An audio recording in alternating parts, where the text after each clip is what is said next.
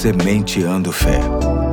Porque semear a fé produz grandes colheitas.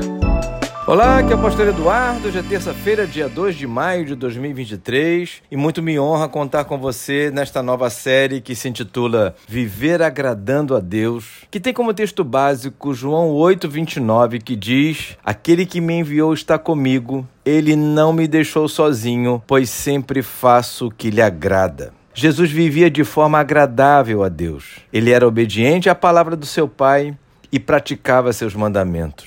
Por isso, se fizermos como ele, também alcançaremos esse grande feito. Para sabermos como agradar a Deus de verdade, é simples. Basta mantermos o foco de nossa vida e aprendizagem no exemplo de obediência e santidade que a Bíblia nos apresenta. Para tanto, ao longo desta semana, quero compartilhar cinco comportamentos que podemos praticar que certamente agradarão o coração de Deus. O primeiro é: conserte o que está errado em sua vida. Um bom exemplo está em Neemias. Ele tomou conhecimento de que a situação de Jerusalém estava caótica. A cidade estava destruída, os judeus dispersos pelas cidades vizinhas e vivendo em grande miséria e desprezo, conforme lemos no livro que tem o seu nome, Neemias capítulo 1, verso 3. No entanto, depois de se lamentar algum tempo, ele não ficou parado. Neemias orou a Deus, arrependendo-se dos seus pecados e dos pecados de sua nação, conforme Neemias 1, de 4 a 11, e então tomou a iniciativa. Ele comunicou a situação ao rei e pediu sua ajuda. Neemias conseguiu a permissão real e os recursos que precisava para ajudar a resolver os problemas de sua nação, conforme se lê em Neemias capítulo 2, de 5 a 8. E assim ele trabalhou muito muito para reconstruir os muros de sua cidade,